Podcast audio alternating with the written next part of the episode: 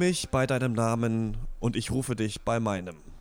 Hallo und herzlich willkommen zum 182. Pencast. Heute sprechen wir über die Oscar-nominierten Filme Call Me By Your Name von Luca Guadagnino und The Post von Steven Spielberg. Ich bin Max von Springer und spreche mit Christian Eichler Hi. und Christian Eichler. Hi, na? Na, wie geht's euch? Seid ihr auch so schwul wie ich? Äh, sch sch schwuler Vorname auf jeden Fall. Wie, äh, Max Malte oder was war es? Also das geht ja gar nicht. Max von Springer, ja. Ach, Max ich von Springer. Auch Malte von Raison. Ja. Hm, nee, Max Von von, Springer, Springer. ist schon so ein Typ, der könnte auf jeden Fall eine Villa irgendwo am Gardasee haben, denke ich. Und da vielleicht, kann sein. Ja, ja. ist vollkommen richtig. Aprikosen essen.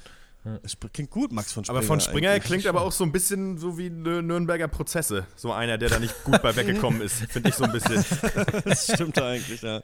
Ja, kann sein. Ähm, wir sind in einer, ich, ich mache jetzt, jetzt mal transparent alles, ne? Wir sind jetzt in einer Aufnahmesession, in der wir zwei Casts hintereinander aufnehmen. Was? Äh, denn. Malte wusste das noch gar nicht. ähm, wir sind auf der Berlinale, Malte. Ja. Wir fahren äh, morgen, es ist, es ist jetzt Donnerstag. Ähm, die Berlinale hat heute angefangen, ne? Gerade lief irgendwie Wes Andersons Isle of Dogs Ja. in der äh, Premiere.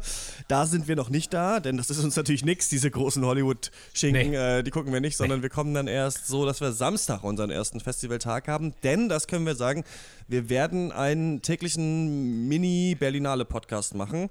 Ähm, machen wir zusammen mit Detektor FM. Von Detektor bin ich auch dann aus, auch da. Du bist äh, von der Schaubühne da. Ne? Ja. Das passt eigentlich ganz gut. Und ähm, dann schauen wir mal, wen wir da noch so äh, reinbekommen. Vielleicht auch Max mal einen Tag. Müssen wir mal gucken. Du bist ja erst äh, nicht in Berlin. Genau. Und ja, dann äh, mal schauen. Das Witzige ist halt so, ähm, ich war noch nie auf der Berlinale und ich war auch noch nie, ist mir jetzt aufgefallen, glaube ich, in der Presseverführung von dem Film. Also, ähm, ich weiß es Wir nicht. machen das doch erst vier Jahre. Woher soll man ja, das wissen? Also, ähm, ja. Ja, da Ja. bin ich dir natürlich eine Pressevorführung voraus.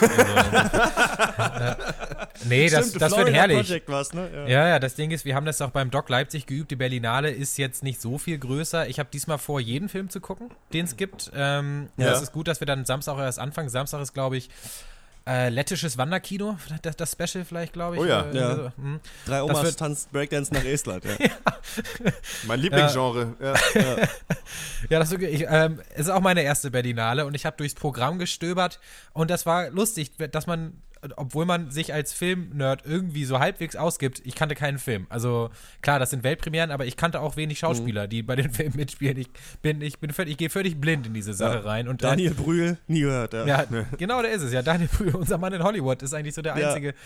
Äh, ja, mal gucken. Ähm, ich habe mega Bock. Ich gehe sehr blauäugig in die Ja. ganze Geschichte rein. Ja. Ähm, und glaube, dass wir das auch irgendwie ganz gut hinkriegen werden. So, da habe ich eigentlich vollstes Klar. Vertrauen. Auf jeden Ein bisschen Fall. Ehrfurcht habe ich dann bekommen, als ich gerade so das Foto von der äh, Pressekonferenz mit Wes Anderson gesehen habe, wo einfach Greta Gerwig und Brian Cranston und Mhm. weiß ich nicht wer alles ist. Und das ist mir aufgefallen, klar, die sind da ja auch alle, diese ganzen Leute, ne? die Ja. laufen da ja auch irgendwo rum. Ähm, wird, glaube ich, äh, total interessant. Ich bin mal gespannt. Ähm, der Podcast, der den schillernden Namen der Berlinale Podcast trägt, ähm, den gibt es äh, bei Detektor FM, aber ich werde auch einfach ähm, die Folgen auch in den Pencast-Feed reinladen. Dann ähm, muss man sich da nicht umstellen. Also wenn mein, man, mein äh, Vorschlag, uns Berlin. Calling hat sich nicht durchgesetzt. Na gut. Das wäre natürlich richtig cool gewesen. Ja, ich dachte, wir dachten wegen Doc Diaries, Berlinale Diaries, aber dann ist mir irgendwie aufgefallen, dass der Berlinale heißt ja nicht Berlinale auf Englisch, sondern Berlin Film Festival. Und Ja. dann wirkt es irgendwie so, als wüsste man das nicht. Ah, Weißt du? Stimmt. Dann dachte Ach so. ich Berlin Diaries und dann dachte ich wieder so, das ist aber zu scheiße.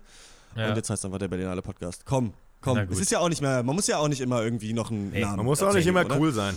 Das Ja, mag ich auch so in diesem es. Cast. Man, muss, man braucht nicht immer ein dummes Wortspiel. So. Nee, eben. Es kann auch einfach, einfach mal so, so, ein, so, ein, so, ein, äh, so ein Wort, Satzbau, Satzkonstrukt, Wortkonstrukt, einfach mal unverändert lassen. Ne? Einfach mal so stehen lassen. Einfach mal so stehen lassen, genau. ähm, ich wollte euch ganz kurz fragen, ähm, Ja, bitte. Und zwar Serien. Ich bin völlig raus. Ich hab, das habe ich jetzt gemerkt. Wir haben ja auch mal einen Serienpodcast gemacht. Ja. Ich weiß nicht, ob ihr das noch wisst, dass, Ja. dass das auch mal so war. Noch Ja. vor gar nicht so langer Zeit. Ähm, wir haben uns da irgendwie so ein bisschen von weg bewegt. Ich weiß, ich glaube, letzte Serie war Babylon Berlin, glaube ich, die, wir, die ihr hier besprochen habt. Da war ich nicht da. Aber, ähm, oder ich habe die nicht gesehen und war trotzdem da, weiß ich nicht mehr. Auf jeden Fall muss ich sagen, dass ich völlig Also ich gehe jetzt auf Netflix und sehe irgendwie End of the fucking, ich sehe irgendwelche Poster, ich höre auf Arbeit die Leute darüber reden. Ich Ja. habe das Gefühl, Netflix ist richtig bei den Leuten angekommen. Die bingen alles weg. Netflix muss nicht mal was machen. Ich gehe durch die Stadt Altered, Carbon. Ich habe gar keine Ahnung, Ja. was das alles ist. Ey. Also ich sehe die Sachen, ich höre davon. Kein Interesse, kein Plan.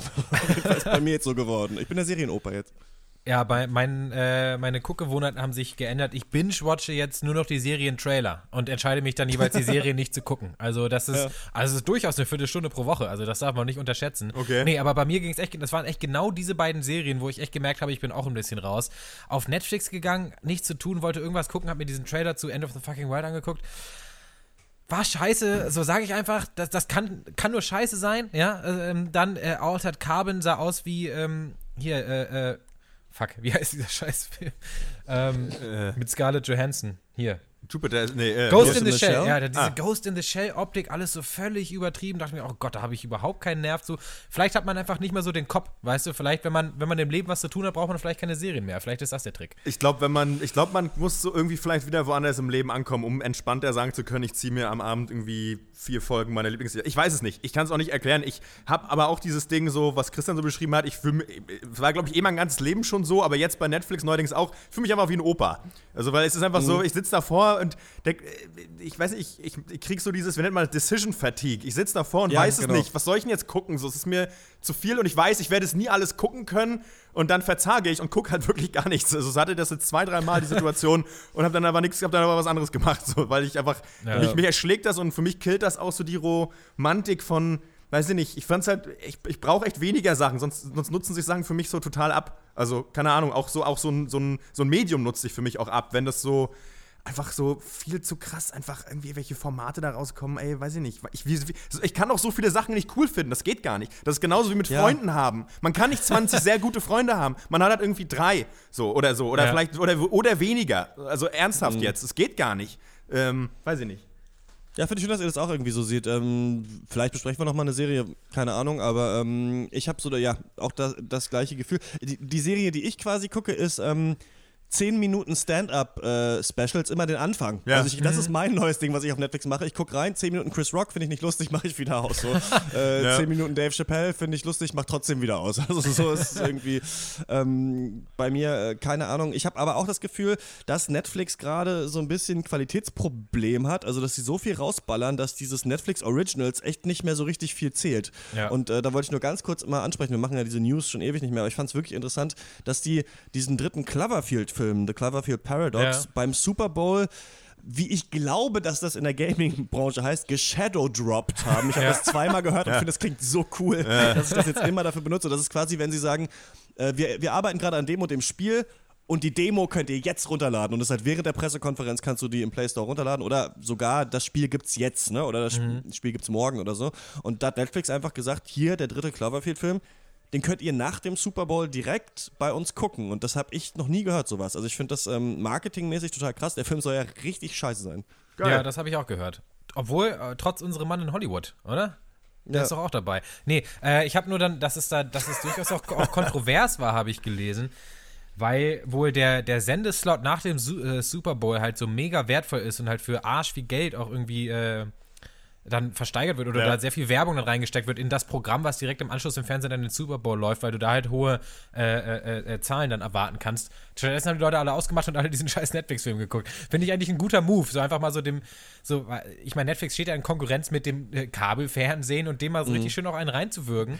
Ja. Äh, ist eigentlich, finde ich so, ist ein bisschen ballsy. Einfach. Aber ich muss, äh, auf jeden Fall, also der Move selber ja cool, aber was ich mich frage ist, habe ich irgendwas ver vercheckt? So ist, ist das Cloverfield-Franchise irgendwo interessant? Also scheinbar, also irgendwie scheinbar ja, ne? Also weiß ich nicht. Ja. Naja, es ist so, also was das Interessantere noch eigentlich an diesem Move ist, ist, dass der Film gar kein Cloverfield-Film, glaube ich, sein sollte ursprünglich, sondern einfach so ein komischer, schäbiger, wir sind auf einer Weltraumstation Horrorfilm mhm. mit Daniel ah, Brühl. Okay. Und dann hat sich das irgendwie also Darum ging es, Leute auf der Weltraumstation so mit Daniel Brühl. So, das war ja, ja, genau.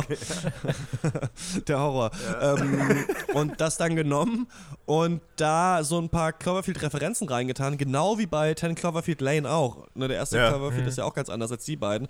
Und äh, hat das einfach so reingepackt und dann vermarktet. Und damit hat Netflix eigentlich es geschafft, halt ein Direct-to-DVD mega Schrottfilm zur Primetime zu vermarkten und halt Ja, auf ihre Wahnsinn. Plattform zu ziehen. Und Netflix, das einzige Ziel von Netflix ist ja nur Abos zu kriegen. Ne? Das, ist, das läuft ja ganz anders bei denen. Ne? Also Bright wird ja auch ein zweiter Teil gemacht, obwohl der Film voll scheiße ist. Ja. Äh, einfach nur um die Leute halt zur Plattform zu ziehen. Ja, fand ich total interessant irgendwie.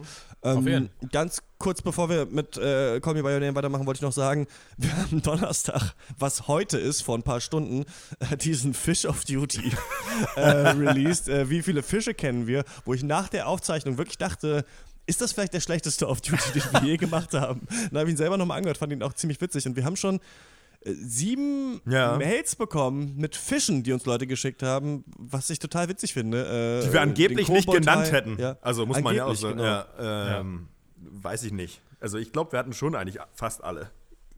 Ja. Wahrscheinlich. Also ja, ist Pangasius auf jeden Fall, Peiche, ähm, Aber übrigens, irgendwer Äh, hatte doch. Thunfisch. Nee, hatte- stimmt gar nicht. Nee, sorry. Thunfisch haben wir wohl vergessen, Basken, Mützen, Zackenbarsch. Den hatten wir nicht, nee, das stimmt. Ähm, ja, weiß ich nicht. Noch einen hier. Gründling. Ja. Wir wollten uns einfach noch welche aufheben für Teil 2. Nee, ähm, ich habe es im Vorgespräch schon kurz gesagt, ich bin noch so ein bisschen sauer, dass, so, dass wir mit diesem Cast auf einmal so Resonanz erzeugen, nachdem wir ein Jahr auf Duties machen. Äh, natürlich ist es trotzdem cool. Also ich meine, äh, es, es kommt ja nicht von ungefähr. Wir haben ja, es war, wir haben ja ein Easter Egg versteckt, ist ja auch aus der Gaming-Branche ein Begriff. äh, Ja, stimmt, wir haben. Ja.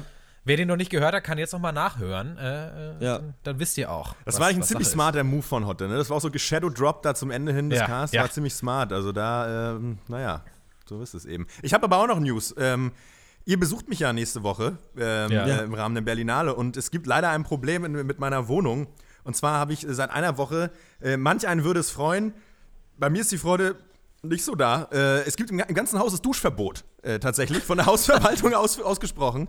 Ähm, äh, Stichwort Legionellen ne? äh, haben sich äh, äh, breit gemacht in der Wasser, in den Wasserrohren. Und das ist an sich nicht so schlimm, wenn man nur 100 koloniebildende Einheiten pro 100 Milliliter hat. Ab 10.000 ist es, spricht man aber von einer hohen Belastung. Und wenn es so ist wie bei uns im Haus, dass man 30.000 hat, dann sagt man, man sollte eigentlich wirklich nicht mehr duschen gehen, weil, weil, weil das Problem ist halt, dass wenn äh, das quasi Wasser verdampft, man da irgendwas einatmet, man da theoretisch wie vorne wie krank werden kann. Und für alte Leute, Leute mit geschwächtem Immunsystem ist das halt nicht so gut. Ich gehe halt weiterhin duschen tatsächlich, weil ich nicht weiß, was ich machen soll, weil ich äh, passe mit meinem Kopf nicht ins Waschbecken. Ich könnte mich so abbrausen natürlich, aber was ich jetzt mache, ich versuche einfach kurz zu duschen und relativ kalt, damit ich einfach den Wasserdampf nicht einatme oder so viel davon. Und ich, ähm, ja, das ist, äh, das gibt's auch noch, Leute. Ne? Also das, äh, man, manchmal gibt's einfach Duschverbot in Deutschland. Das gibt's einfach. Ähm, hat so ein bisschen was Survival-mäßiges. Ne? Das ist mal so ein bisschen raus aus dem Alltag, rein in den Dschungel. Ne? Ja, aber auf der Berlinale nicht duschen, dann kann man sich einfacher unter die Filmkritiker mischen. Ja, oder, ja, ich denke auch. Oder die Leute denken, du bist Johnny Depp. Das kann sein. Wisst ihr, was Filmkritiker richtig lieben? Call Me By Your Name. Ruf mich unter deinem Namen an, oh oh, ruf mich unter deinem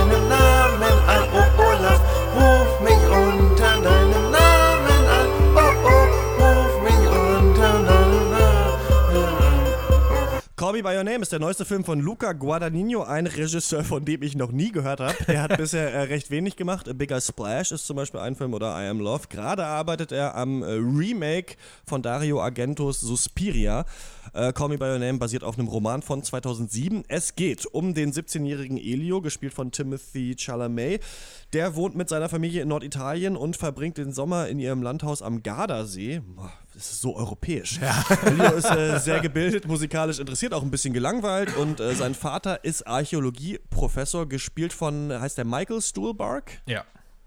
Ja, ich sollte nicht immer fragen, ich hätte so schlau gewirkt jetzt, ne? Von Eigentlich Michael schon. Stuhlbarg gespielt, der übrigens in, ach Mist, weiß ich auch nicht mehr genau, sehr vielen Oscar-Filmen mitspielt. Also in, ich habe ihn auf jeden Fall in Shape of Water gesehen Ja. und ähm, er ist noch irgendwo, war er bei Phantom Thread noch mit dabei? Weiß ich nicht. Also in drei Filmen ist er auf jeden Fall dabei. Auch in diesem für nichts nominiert. Also danke für nichts. In drei haben wir für mitgespielt. Äh, The nicht, Post nichts ist er noch davon ab. dabei. Ja, The Post, genau. Stimmt. Und äh, dieser Archäologieprofessor, den er verkörpert, der holt sich jeden Sommer einen seiner Studenten äh, zu sich in dieses Landhaus, der ihm bei der Forschung helfen soll. Und das ist dieses Jahr Army Hammer, aka Oliver, 24 Jahre alt. Und über diesen Sommer vergucken sich eben diese beiden ineinander. Malte, du hast äh, Ja. mal im Cast oder im Chat, ich weiß nicht mehr, äh, gemeint, Call Me By Your Name.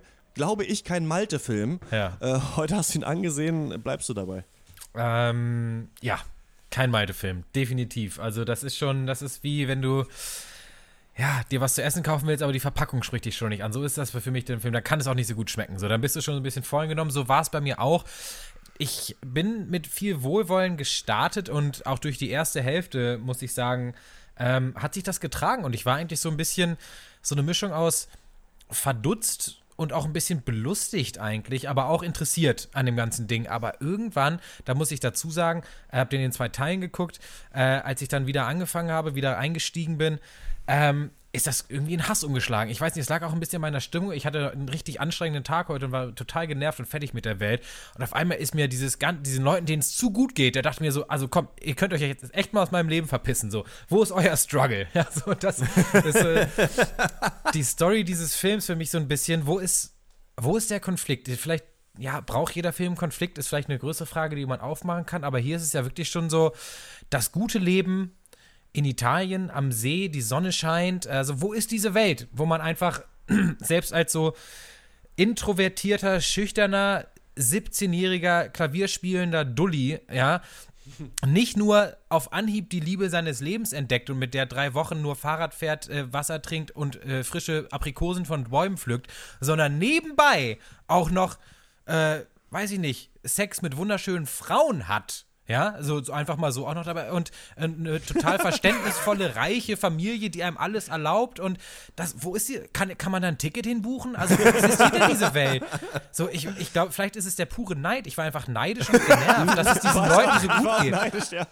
Warum geht es mir denn nicht so gut? Ich möchte auch gerne, ich möchte aufstehen, Klavier spielen, also mit der Liebe meines Lebens Sex haben und dann, okay, das könnte ich ja nicht machen. Ah, ja, und nicht willkommen, arbeiten. Vielleicht willkommen, ist es nicht die Arbeit. Willkommen also, beim Malte Springer redet sich um Kopf und Kragen. nee, Quatsch. Ey, ja, herrlich. ja. Ich find's gut. Das, ist so, das war so meine, mein, mein Stimmungs, meine Ja. Stimmungsgemengelage. Stimmungsgewitter. Echt, Ja. echt so, ähm, so ein bisschen, äh, ja, also echt auch genervt irgendwie von, ja, von dieser Positivität, die so ausgestrahlt wird. Ähm, und der Film ist auch so zurückgelehnt, ne? Da lässt man sich so gut gehen. Man hat auch eh nichts um die Hand und es ist wirklich so, dass man, glaube ich, als Amerikaner da drauf blickt und denkt, so ist es in Europa. Ja. Die Leute haben alle, laufen in Shorts rum, Ja. haben irgendwie die Haare ein bisschen länger, ein bisschen verwuschelt, liegen auf der Wiese rum, dann dreht man sich, sinkt so in den Pool ein, dann geht man zum See schwimmen, weil man woanders schwimmen will, weil man schon so viel im Pool schwimmen war. Fährt dann natürlich auf dem Rennrad hin und sowas. Dann gibt's, die, meine Lieblingsszene im ganzen Film ist, wie sie bei dieser Oma einfach am Haus vorbeifahren und Ja. einfach äh, so ein Glas Wasser und dann geht diese Oma so ins Haus und bringt beiden so ein Glas Wasser und trinken sie ihr Wasser und dann äh, essen sie noch einen Pilz oder so, weiß ich nicht, und dann rollen sie da wieder weg und das geht weiter irgendwie. Ja. Ähm, ich glaube, man verkennt den Film ein bisschen, wenn man den nur auf seiner Handlungsebene bewertet. Ähm, ich wusste ja eben auch schon, dass diese beiden sich verlieben würden.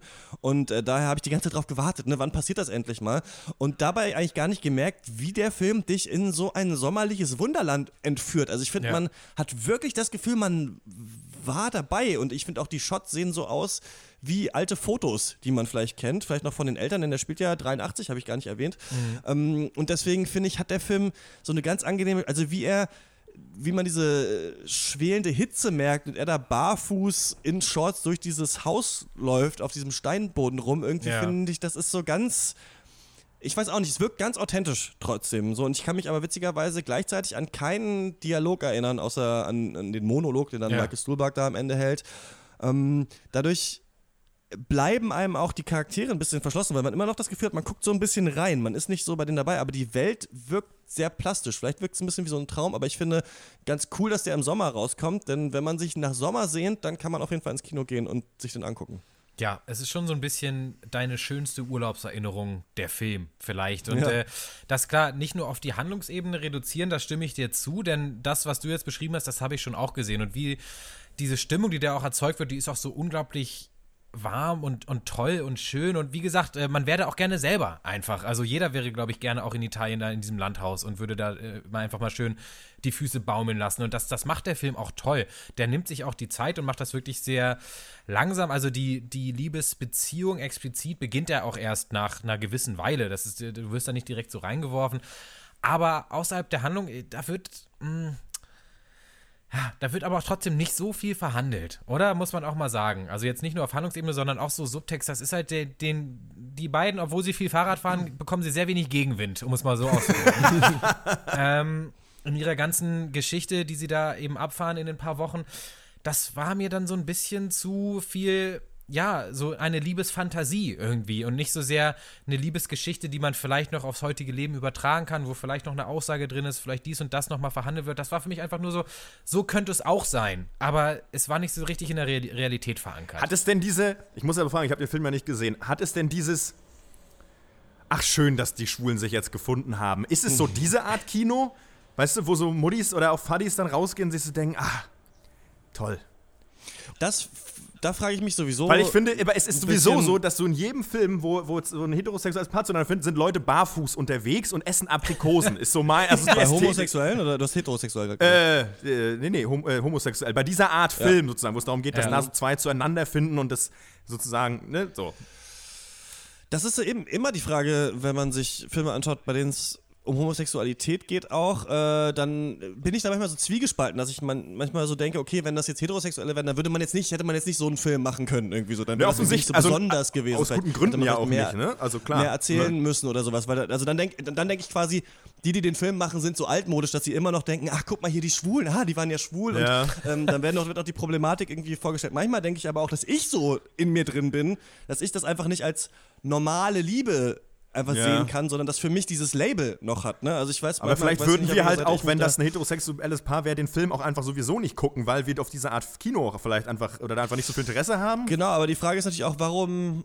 Also, es ist ein leichter, sommerlicher Film, der sich um Liebe dreht und auch Mhm. ums nicht verstanden werden und der sehr tragische Seiten auch hat und der aber nicht die soziale Frage stellt oder sowas. Ja. Ne? Der nicht, äh, der spielt in einem sehr reichen Milieu und man kann dagegen auch wettern, finde ich auch. Ähm, Ah, gut, okay, trotzdem ich weiß ich nicht, ob dieses Genre an sich völlig bescheuert ist. Ich meine, es ist vielleicht so ein Gegenentwurf zu Rosamunde Pilcher. Ein bisschen schöner, ein bisschen lässiger, nicht so gestelzt. Ja, Ja, also es ist Das ja ist- sowieso legit. So, ich frage einfach nur so. Also, ne, ja. ja ist Ja, eine ja. gute Frage. Auf jeden Fall. Und äh, das ist auch eine, eine Frage, die ich auch nächste Woche bei Ladybird vielleicht nochmal stellen werde. So, ob das was Gutes oder was Schlechtes ist. Äh, äh, anders gesagt, äh, es ist natürlich nicht so gut, die Leute nur auf ihr Label, wie zum Beispiel Schwulsein, zu reduzieren und das auch nicht in jedem Film, in dem Schwule sind, muss dann das Problem des Schwulseins verhandelt werden, wenn es überhaupt ein Ja, Problem genau. ist.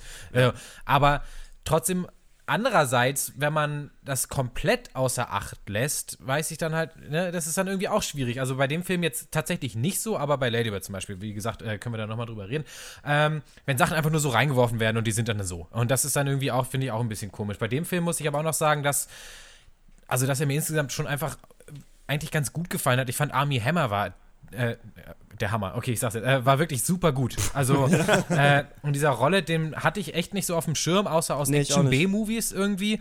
Und ich fand ihn auch smart gecastet, weil er ja schon dieser so ein bisschen auch dieser Stereotype, ja. Amerikaner äh, Muskelmann irgendwie auch ist. Der hat halt immer das Shirt offen, hat das perfekte Eight-Pack und ganz lustig, weil ja der Vater auch Archäologe ist und eben diese alten griechischen Statuen Ja. äh, eben äh, erforscht und studiert und da eben natürlich auch die Parallelen äh, gezogen werden zwischen eben dieser perfekten Schönheit dieser Statuen und eben auch dann der Figur von Army Hammer. Ähm, das ist alles schon ganz cool gemacht und die beiden haben auch eine unglaubliche Chemie, finde ich schon. Also die, das ist echt super, äh, wie die zusammen spielen, auch äh, wie, wie viel da in kleinen Blicken auch so transportiert wird und in kleinen Szenen. Ähm, also insgesamt schon durchaus positives Erlebnis, nur ich, ja, wie gesagt, also wenn das dann wirklich nur so sage ich mal, so positiver romantischer Eskapismus ist für zwei Stunden zehn, dann ist es halt kein Meide-Film.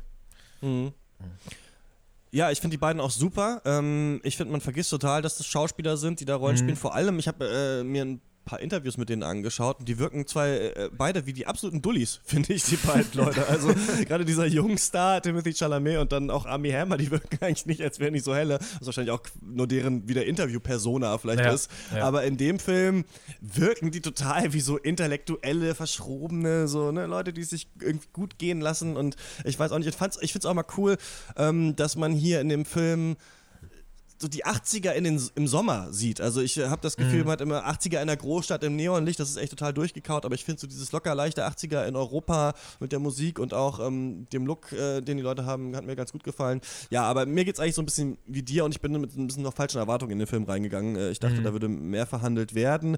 Äh, dafür, ich meine, das sind zwei bis drei Schwule, die sich römische Statuen und Büsten angucken und dann irgendwie so auf dem Projektor und alle so ein bisschen lechzen.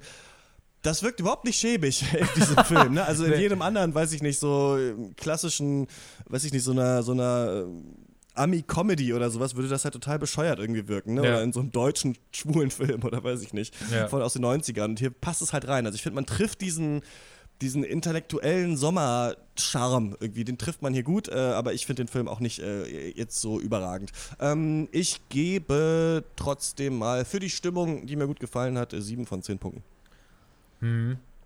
Ja, äh, sechseinhalb von zehn vielleicht für mir. Stimmt, er ist, äh, du hast am Anfang schon gesagt, er ist so europäisch, aber er geht nicht 100% europäisch dann, oder? Weil es gibt ja dann nicht die komplette, äh, diesen kompletten Exzess an zum Beispiel Nacktheit oder Sex, den man jetzt vielleicht aus einem, von einem französischen Film oder so dann doch noch mehr eher erwartet hätte.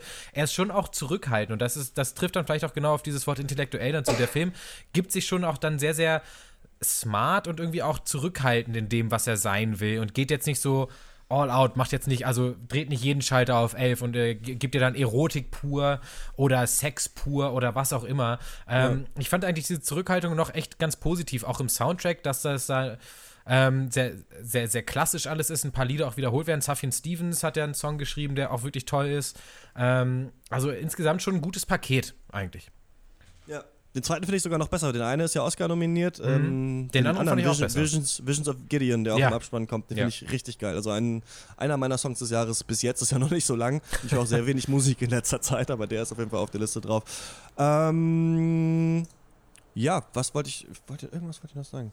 Ja, weiß ich nicht. Call Me By Your Name äh, ist äh, demnächst in den äh, Kinos, wenn ihr den gesehen habt, schreibt uns eine Mail, derpankers.gmail.com und ihr könnt uns auch äh, unterstützen. Das ist total nett, wenn ihr das macht. Das äh, unterstützt uns hier bei den Podcasts zu machen. Dann können wir Kohle zum Beispiel in Sticker, Website und ähm, vielleicht mal können wir mal ein Bier zusammen trinken auf der Berlinale. Stickem. äh, in das Stickem. alles investieren.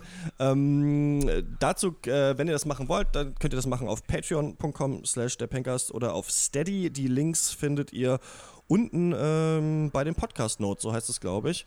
Und ähm, wenn ihr das macht, ähm, ab einer bestimmten Spanne kriegt man auch Sticker und äh, Jutebeutel. Ich muss es einmal jetzt sagen, damit es einfach im Protokoll ist, wir können nicht mehr die Off-Duties früher liefern. Das äh, war ja auch mal äh, eine Grenze. Ist zeitlich nicht, ist einfach zu stressig. Also das noch zu machen so. Und das ist auch eine Sache, die ich sagen will. Ähm, no, an sich ist immer noch geplant, dass der normale Cast am äh, Sonntag kommt und der Off-Duty am Donnerstag. Wenn es nicht so ist, dann kommen die Freitag oder so, dann kommen die ein bisschen später. Das sind Sachen, die müssen wir ein bisschen lockerer machen, weil sonst drehen wir, glaube ich, durch, wenn wir uns an alle äh, Zeiten halten wollen. Das wollte ich nur einmal zum Protokoll sagen. Äh, jetzt geht's weiter mit The Post. Ja, The Post, äh, der Pfosten. So, jetzt habe ich es gesagt, jetzt ist er raus, jetzt kann ich durchatmen und weitermachen. Ähm, so, wie geht das jetzt? Ich spreche in das Mikro rein. So, ähm, die Verlegerin zu Deutsch, äh, Originaltitel The Post, ähm, Arbeitstitel The Papers, ja, es hört nicht mehr auf, ähm, ist ein Historiendrama von, äh, wir kennen ihn, mancher einer kennt ihn, für mich ist ein neuer Begriff Steven Spielberg. Ähm, Kam am 22. Dezember, nee, du auch nicht, ne? Ähm, äh, in den USA raus und jetzt am 22. Februar äh, in die deutschen Kinos. Wird, äh, in diesen wird erscheinen in einer Woche. Ähm, und im Film geht es um die Veröffentlichung der Pentagon-Papiere 1971 zur äh, Zeit Ära Nick, der Ära Nixon, der berühmten. Und äh, genau, geht los. Äh, Daniel Ellsberg, Ellsberg, der ist äh, Mi- Mitarbeiter, äh, hochrangig, im Department of Defense. Ähm, und wird als Beobachter mit nach äh, Vietnam geschickt, um sich da anzuschauen. Wie ist das da eigentlich? Kommen wir da nicht voran? Was ist mit unseren Boys overseas? Was machen die da? Gewinnen die da? Knallen die die mal ab? Hier die Charlies? Was ist los mit denen? Sind die noch nicht, sind die noch nicht tot oder was? Come on, boy. Äh, und ähm, stellt sich raus, nö, geht überhaupt nicht voran. Also seit Jahren tut sich da überhaupt nichts. Äh, Charlie, der Vietcong, weiß, ist ein zäher Feind. Er ist nur Reis, er weiß sich zu behelfen. Er kämpft mit allem. Mit, ähm, der, der Dschungel ist seine Waffe, sagt man.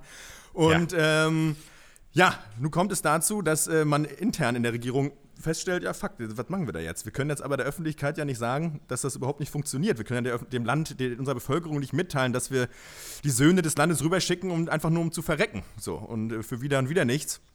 Deswegen ent, äh, entschließt man sich, äh, nichts davon nach außen dringen zu lassen. Aber nicht, aber nicht mit Daniel Ellsberg, dem berühmten Dänen. Der sagt, Leute, das, das geht so nicht. Und der, der Mann äh, entscheidet dann, ähm, 7000 ein 7000-seitiges Dokument. Ähm, ja, wie sagt man sowas? Er, er ist eigentlich ein Whistleblower, kann man eigentlich so sagen. Ja. Er, er, er äh, äh, bringt diese Unterlagen, ähm, lässt die quasi durchsickern an äh, die Washington Post und die New York Times. Und nicht, es geht nicht nur und ähm, die, pff, Entschuldigung, aus diesen Unterlagen geht aber auch nicht nur hervor, dass man im Vietnamkrieg nicht weiter vorankommt, sondern dass der Vietnamkrieg auch lange geplant war. Denn offiziell das offizielle Statement, ähm, nämlich, oder der offizielle Anlass äh, für den Eintritt in den Vietnamkrieg war ja tatsächlich ähm, so ein bisschen ähnlich wie äh, zum Zweiten Weltkrieg, eine, fin- so ein fingierter Überfall. Es ging damals um den To- Tonking-Überfall. Und äh, der war dann Anlass dafür, dass man äh, in, Vietnam Krieg führen wird. Es war aber schon viel länger geplant, schon eigentlich nach Ende des Koreakrieges und beziehungsweise schon nach äh, dem Ende äh, äh, des Verlassens Frankreichs. Äh, ähm, Frankreich verließ Indochina. Nach Ende des Verlassens Frankreichs von Indochina? Keine Ahnung. Auf jeden Fall. Lug und Trug, so ist es mit den Politikern. Aufknüpfen sollte man die Schweine, so ist es doch. Und nichts anderes postet die Washington Post. Und wer ist dabei? Wir haben alle da stand. Es ist das Who is Who Hollywoods. Meryl Streep, überbewertet meiner Meinung nach. Aber gut, sie spielt eben mit. Was soll man machen? Nein, Quatsch. Äh, Tom Hanks, also wirklich alle. Ne? Alle, auch wirklich alle, alle, die Steven Spielberg kennt. Die sind zum Beispiel auch im Garten. Alison Brie, meine Frau, Carrie Coon, David Cross, Bruce Greenwood, Tracy Letts, Bob Odenkirk, Sarah Paulson, Jesse Ple Plemons und äh, Michael Stuhlbarg natürlich. Der Mann, der nie einen Preis gewinnt, ähm, ist auch dabei. Ja, Freunde, so ist es. Was sagt ihr? The Post. Äh, ist das ist gut? Ist, ist Pressefreiheit gut? Ja, das ist natürlich die Frage, die den Film relevant macht. Genau. Deswegen wurde er gemacht. Äh, die Pressefreiheit wird meiner Meinung nach zu Recht nochmal abgefeiert. Das ist Ja. nämlich eine gute Sache. Ich finde, das kann man schon mal behalten. Auch unter Trump noch äh, sollten Leute schon äh, schreiben, was sie denken. Der Film an sich, der Haupt ist ein bisschen wie äh, Darkest Hour, der ja auch Oscar nominiert ist. Es ist ein großes, ein langes, ein aufwendiges Biopic, das dann aber doch nur auf einen einzigen Hauptkonflikt hinausläuft. Hier ist es eben Meryl Streep, ist eben die Verlegerin, titelgebend. Und sie muss am Ende entscheiden, ob diese Geheimpapiere, die Pentagon Papers, dann auch, ob die die wirklich publishen wollen in ihrer Zeitung. Obwohl natürlich das Risiko besteht, dass sie dann einfach, dass die Zeitung dann zugemacht wird von den äh, Gerichtshöfen, denn der Präsident findet das scheiße und würde dann gegen die klagen. So, das ist der Konflikt und der wird rausgezogen. Und zwar ganz schön, finde ich. Andererseits ist es auch nicht schlecht, ähm, wie der Film das macht, weil er nicht einfach nur nacherzählt, nacherzählt, nacherzählt, dann kam der Konflikt, sondern wirklich, es arbeitet schon alles auf diese alles entscheidende Frage hin und da, dieser Frage wird eben Raum gegeben, dieser Entscheidung und das ist gut. Aber es wirkt auch sehr, mh, ja, sehr Hollywoodig, sehr kalkuliert alles irgendwie. Also da, die, die letzte Spannung kommt da nicht auf, aber das ist bei Hollywood-Biopics ja eigentlich immer so. Ja, normalerweise ähm, ändert man ja fürs Biopic die echte Geschichte immer an ein paar Stellen so, dass es dann doch ganz spannend wird auf einmal. Und ich habe das Gefühl, dass sie hier wirklich auf Biegen und Brechen versucht haben, das wirklich so zu erzählen, wie das wirklich passiert ist. Und dann ist Bob Odenkirk nochmal ums Haus gerannt und hat nochmal von der Telefonzelle angerufen. Ja. Und dann ist er nochmal darüber ins Hotelzimmer. Und dann merkt man so, dass wenn man alles genau so erzählt, wie das wirklich war, das ganz schön stinkend scheiße langweilig manchmal sein kann. Und das fand ich hier so, weil ich hatte das Gefühl, bis sie dann die Papers irgendwann hatten, äh, da sind ja anderthalb Stunden vergangen eigentlich. Und dann Ja. ist die Frage, was machen sie damit? Und dann äh, schmeißt Sch- Steven Spielberg natürlich ähm, irgendwen ins Orchester rein, damit wir wieder anfangen zu spielen. Dann wird dir das halt in Ja. manchmal sehr emotional triefenden Szenen präsentiert. Also es gab so eine Szene, so eine, ja, also nach anderthalb Stunden bin ich so reingekommen in den Film und dann direkt wieder so ein bisschen ausgecheckt. Und ähm, was ich euch fragen wollen würde, ist, wie ihr die Leistung von einerseits Tom Hanks als auch Meryl Streep bewertet in dem Film. Denn ich habe das Gefühl, dass die so ganz bestimmte Charaktere, die es eben in echt gab, abbilden sollten. Und dadurch siehst du aber einmal diese hochkarätigen Schauspieler, die dann aber ihre Rollen so auch so komisch underplayen. Also ich fand das ganz weird, so diese Szenen. Die haben so vor- bedeutungsschwanger gewirkt, aber waren es dann irgendwie nicht. Ist gut, weil ich da tatsächlich auch noch sonst drauf äh, zu sprechen gekommen Ja. wäre. Ich fand Tom Hanks, äh, das ist ja wirklich Majestätsbeleidigung, ich fand ihn falsch gecastet für diese Rolle von diesem ja, äh, äh, pomadigen, lauten, breitärschigen, äh, rauchenden, äh, Füße auf den Tisch legenden, obergeilen Superboss. Äh, Ja. Das habe ich ihm echt nicht abgekauft. Das, dafür ist er mir zu sehr nice guy und er hat das sehr dolle versucht durch ähm, seine Betonung und seine Stimme irgendwie so Mhm. zu spielen. Er hat sehr viel so rumgeknurrt und so. Ich fand das ganz aufgesetzt, muss ich, Ich finde, sagen. ich finde, es ist so ein bisschen äh, das äh, Spielberg, äh, Stil, Spielberg, äh, das Spielberg-Ding, dass er echt einen Film machen kann, egal worum es geht. Du, der Film zieht dich komplett auf seine Seite und alle seine Protagonisten, auch egal was für Charaktere das sind. Und ich finde, in dem Fall bei Tom Hanks war Stimmt. der mir nicht eigentlich nicht arschlöchrig genug. Ich fand äh, die, die, die Schauspielleistung an sich, ich hätte, glaube ich, gar nicht kritisiert, weil ich fand die trotzdem irgendwie gut. Aber er ist eigentlich ein bisschen, jetzt wo du sagst, eigentlich ein bisschen zu nice. Das stimmt. Es gibt halt eine Szene, in der er kurz mal das Alpha-Journalisten-Arschloch raushängen lässt. Das merkt man in der Szene, als der Typ Ja. mit diesem Schuhkarton ins Büro will, einfach nur so sagt so, no. Und äh, ähm, da merkt man es, ähm, sorry, jetzt habe ich dich unterbrochen. nee. Nee, na gut. Äh, dann sag ich vielleicht was dazu. Ich weiß ja nicht, wie das Ja. mit Podcast ist. Wir sagen jetzt Reihe um unsere Meinung, ne, zum Beispiel. Ähm, Genau. es ist halt, ich finde es halt immer mega krass, wie routiniert Spielberg so Filme machen kann, ne? Das ist einfach so, Ja. dass der solche Schinken da raushämmert und dass es immer trotzdem, selbst so langweiliger Film wie Bridge of fucking Spice, so ist er trotzdem Ja. einfach, hat er so eine Wucht, einfach visuell und das Ja. ist trotzdem, dass du immer trotzdem sagst, ja, ist halt irgendwie fett. So, auch ob du es magst oder nicht oder ob du es spannend fandest oder nicht. Und das ist schon irgendwie krass und ich glaube, auch wenn man, ich manchmal da auch so, ich, auch wenn ich das jetzt wieder sehe, sage, gut, ich habe da so manchmal so ein bisschen Ermüdungserscheinungen, erkenne ich da an mir. Es ist dennoch so, dass ich mir denke, ja, wenn der Spielberg mal nicht mal ist, ne? So, wenn der nicht mal ist, dann bist du aber auch wieder traurig. Und das ist auch ein bisschen so. Und ähm, es ist schon cool, wie der dann einfach das filmisch so umsetzt, weil du, du wirst dann ja auch so ein bisschen begeistert, wenn dann diese ganzen, du hast ja diese ganzen Klischee, wir machen eine Zeitung Stimmungsszenen, weißt du, sozusagen, irgendwelche Leute rennen mit dem Bleistift hinter ein Ohr vor irgendwelchen Boards lang, wo irgendwelche Sachen angepinnt sind, alle irgendwie rauchen zu viel, dann irgendwie wummern irgendwie die Schreibmaschinen wie Sau und das muss noch fertig geschrieben werden. Und das, ne? und, und das ist ja auch geil und das ist ja auch cool und ich finde, ähm, es, ich weiß nicht, ob es bei allen Leuten klappt, aber es, äh, zum es weckt ja schon so ein bisschen so die Faszination für dieses Zeitung machen und wie das immer funktioniert hat. So, ne? Und Ja, meine, gerade in. Zeiten, wo es das Internet nicht, einfach das fucking scheiß Internet einfach mal nicht gab, wo das einfach noch, Mhm. glaube ich, viel krasser einfach war, dieses Business. Und ähm, ist einfach wirklich so, weil wenn du irgendwo einen Zettel hattest, den kein anderer hatte, dann hatte den halt auch kein anderer. So, ich meine, das ist heute Ja. auch noch ein bisschen so, aber Information verbreitet sich ja schneller und so weiter, keine Ahnung. Ähm, Und äh, selbst wenn ich jetzt irgendwo einen Zettel abgeklaut hätte von irgendjemandem, müsste ich den in fucking Brief tun, damit er ans andere Ende der Welt kommt. So, weißt? Und bis dahin Ja. ist dann irgendeine Story auch veröffentlicht. Also, ich finde, er hat das, was er will, glaube ich, solide hinbekommen. Er ist ein Historienfilm. Es geht um pro Presse, pro äh, äh, Pressefreiheit, was ist die Aufgabe von Journalisten? Er macht ja auch noch dieses Statement, es wird auch wortwörtlich gesagt, wir sind zwar nicht immer richtig, aber wir geben unser Bestes. Und ähm, so, er haut dir noch ein bisschen ins Gesicht, aber irgendwie ist es auch okay, weil ich glaube, ich, ich denke mir dann auch immer, ist der Film wichtig, weil das gucken Leute wie wir, die halt eh sagen, ja, nee, die Journalisten lügen halt nicht alle, so, und es gibt auch nicht die Lügenpresse. Die anderen Leute gucken es halt wahrscheinlich eh nicht, vielleicht ist es dann auch wieder nur Preaching to the Choir, aber es ist schon nicht uninteressant. Und es ist, glaube ich, auch nochmal historisch interessant, Nee. um nochmal diesen Blick zu bekommen auf die Ära Nixon. Weil es gibt natürlich diesen Watergate-Skandal, der dann irgendwie relativ unmittelbar, glaube ich, dann ja auch noch während dieser Amtszeit äh, quasi äh, rausgekommen ist und Nixon gestürzt hat. Aber mir war auch nicht so bewusst zum Beispiel, deswegen, das war auf jeden Fall der Mehrwert für mich, äh, dass es diesen äh, dass das schon Jahre vorher geplant war, diese äh, Vietnam-Invasion, sagen. wusste ich Also nicht ich so auch- klar. Und, ähm, Das habe ich auch noch in dem und Film äh, wie groß die Desinformation war in dem Maße halt auch nicht. Also ich wusste das ungefähr, bei mir wurde das nochmal hier anders, nochmal deutlicher vermittelt und dafür war es cool Mhm. tatsächlich. Ja. Ja, das ist ja auch so ein bisschen das äh, Pendant, so, so alte Hollywood-Filme abfeiern, ist ja auch so ein bisschen so die alte Journaille, so ein bisschen, Mhm. so die, die Magie des Journalismus. Das ist super rübergekommen. Das war für mich auch eigentlich das Interessanteste am Film und das Beste und das Spannendste. So, dass ja damals auch die, die Ja. Journalisten alle noch so anscheinend auch au ausgebildete Spione waren, auch einfach alle noch gleichzeitig. Ja. Und, aber wie man auch gemerkt haben, das sind so, die Leute sind so richtig korrekt alle noch, so, und die wollen wirklich die, also, ihr Gott ist die Wahrheit. Ja, also sie wollen, äh, sie, sie leben nur für sich und die, für die Ja. Wahrheit. So. Und wie sie dann alle da wirklich äh, in einer Nacht noch diese 7000 Seiten da Ja, halt durchlesen Wahnsinn, und ja. so. Das sind tolle Szenen, klar. Und das ist natürlich vielleicht eine, eine, eine- eine Glorifikation, eine Glorifizierung irgendwie. Ja. Aber ähm, das, das guckt man sich schon ganz gerne an. Aber ich äh, nochmal zu der Schauspielerfrage zurück, der ganz große Bogen.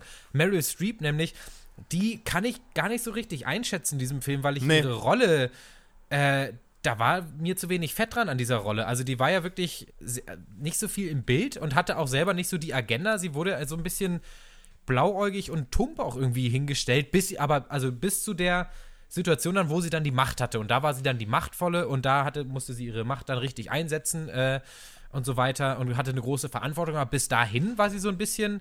Wobei da auch äh, Ja. ich das Gefühl habe, dass ähm, sie in dieser Situation, in der sie dann entscheidet, dass wir das jetzt veröffentlichen, Mhm. auch ein bisschen so wirkt, als wäre es ihr auch so ein bisschen e egal. Also als wäre es so ein bisschen so, ja, das, wahrscheinlich ist es scheiße, so ganz genau wissen wir es alle nicht. Wir machen es einfach mal. Also so kam das eher für mich rüber, als so ich nehme jetzt diese Last auf mich und Ja. ähm, ich werde alle Konsequenzen selbst ertragen. Es war ja so ein bisschen so, ja, die Post ist eh ein bisschen im Arsch. Na gut, komm. So, und dann Ja. hat es ja auch funktioniert. Ja. Aber das hat mich auch so ein, so ein bisschen gewundert. Aber ähm, Max, was du sagst, das stimmt auf jeden Fall. Das vergisst man manchmal. Es gibt ja dieses äh, Video von Every Frame a Painting, den Kanal, den es nicht mehr gibt. Äh, The Spielberg Warner heißt es. Da wird erklärt, wie Spielberg diese Shots macht, die, glaube ich, in der Totale anfangen, dann in eine Close gehen und dann wieder raus. Und da, das merkst du auch in diesem Film. Ach ja, stimmt, Kameras dürfen sich auch bewegen, wenn Menschen reden. Ja. So, das ist ja, Spielberg weiß das noch, viele Regisseure haben es vergessen.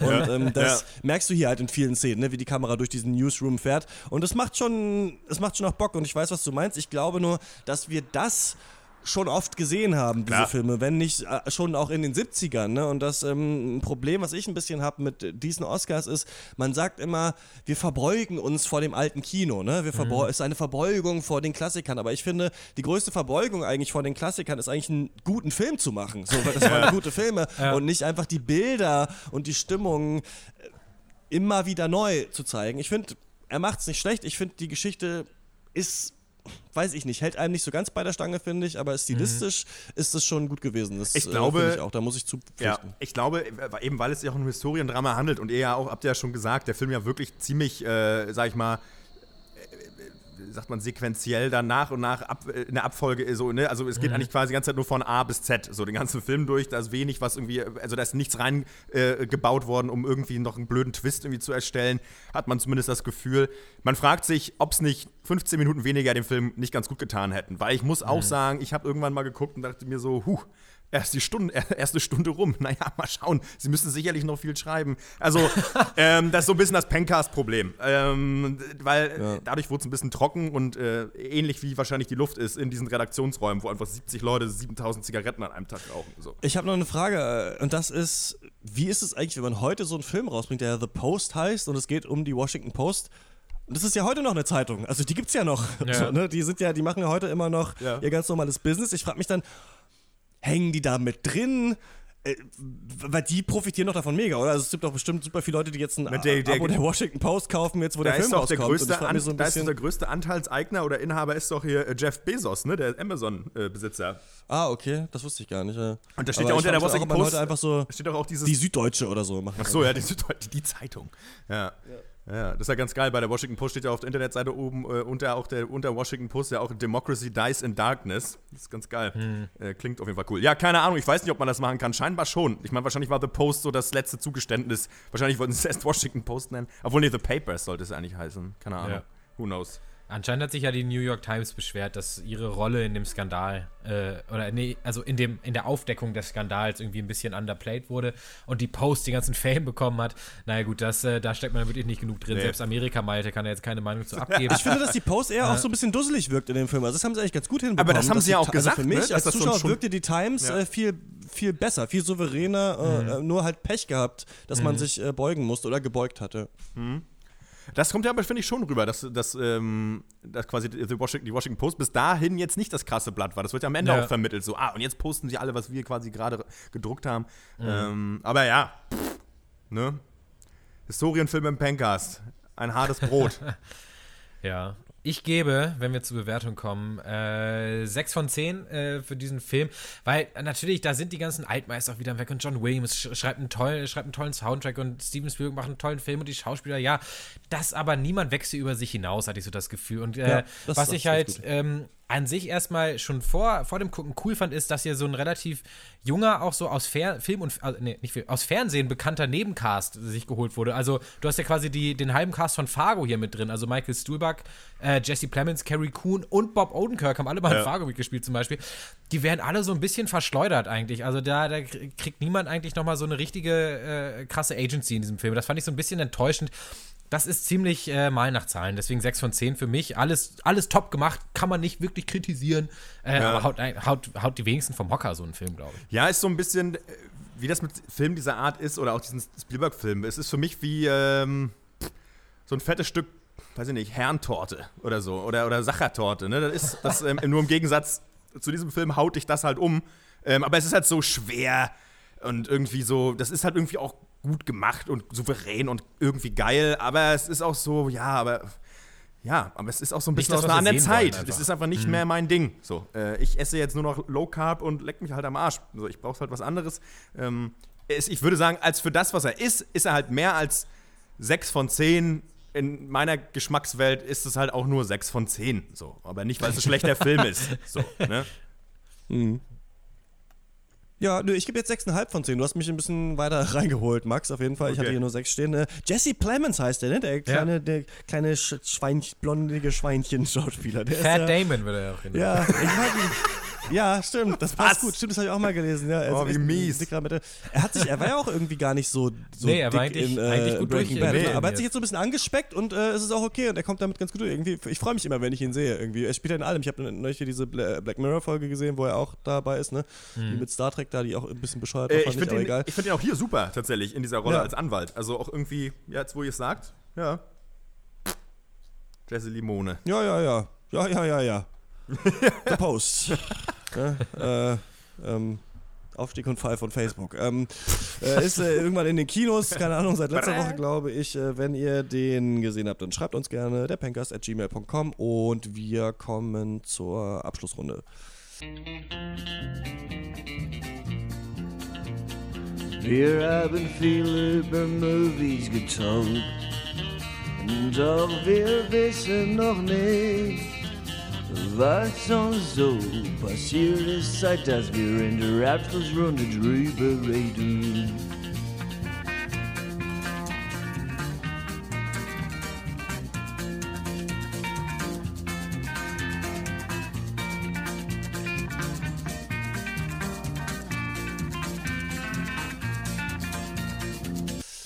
Ich war gewesen in äh, Husum äh, in Nordfriesland für äh, diese andere Podcast-Serie, die ich mache, Mission Energiewende. Da geht es um die Folgen des Klimawandels in Deutschland und habe mir angeschaut, ob die Deiche halten, äh, wenn der Meeresspiegel steigt.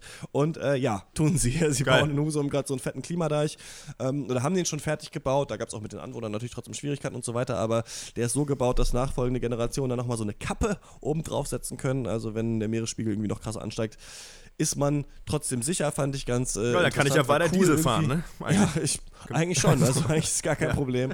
Ähm, war ein cooler Trip. Äh, das Wetter war auch super. Eigentlich ist das Wetter in Schleswig-Holstein ja zurzeit richtig scheiße.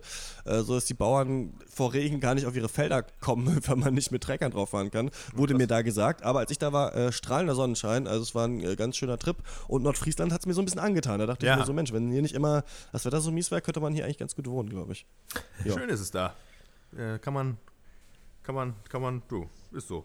Ja. Mhm. Ähm, bei mir Highlights.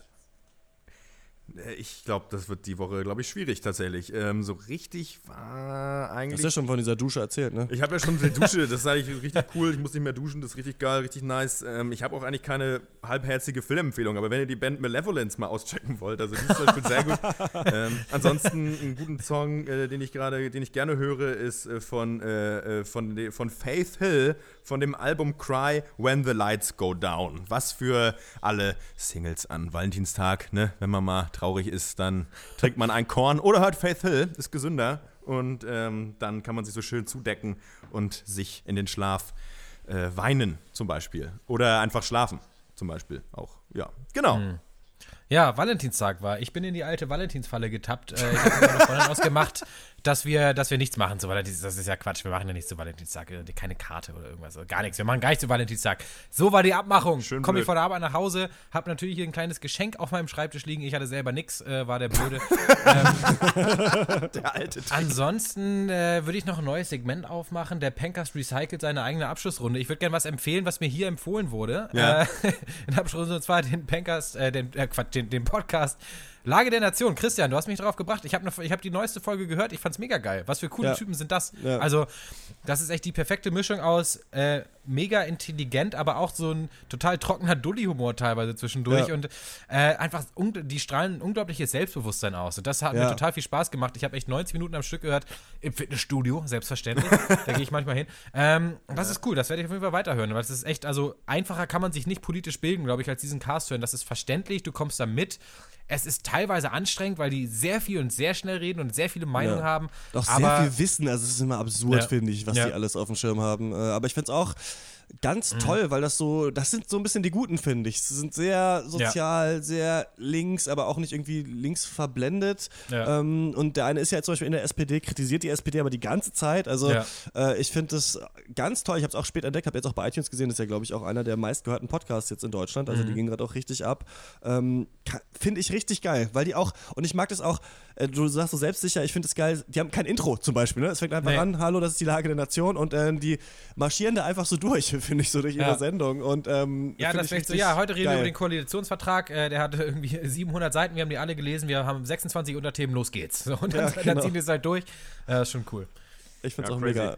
Ja, ich habe da noch, noch nicht, reinge, da noch nicht reingecheckt, aber ich muss auch sagen, nur nicht mal 4000 Likes. Das höre ich mir nicht an. Also, das muss Ja. ich sagen. Ich lese mir da lieber Worst of Chefkoch durch. Ich sehe gerade, Lage der Nation hat ja auch einen goldenen Blogger Award gewonnen. Dann höre Genau, die waren da sogar auch da, ne? Aber ich habe Ja, mit denen unterhalte ich mich nicht. Nee, mit denen rede ich nicht mehr.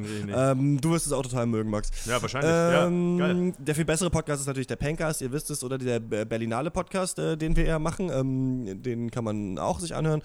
Äh, den Pencast auch liken auf Facebook, auf Twitter und so weiter. Uns eine Mail schreiben, Patreon, alles Mögliche. Geht alles. Wir hören uns wieder. Es gibt keinen auf Duty in der nächsten Woche, weil wir Berlinale machen. Dafür kommt aber der nächste Caster nächsten Sonntag. Nee, auch den danach. Jetzt ist erstmal komplett. Leute, jetzt ist erstmal komplett. Schön Berlinale Pause, da könnt ihr Ja. zuhören. Und ähm, dann ist es doch, glaube ich, nicht. egal. Irgendwann kommt nochmal ein Pencast. Über Lady Berlinale. Bird und über die Oscar-Tipps und ich quatsch ganz kurz Bing, über bing, Phantom bing. Thread. Das gibt's dann alles. Äh, das war's für diese Woche von uns. Äh, bis zum nächsten Mal. Ciao. Ciao. Ciao. Ciao.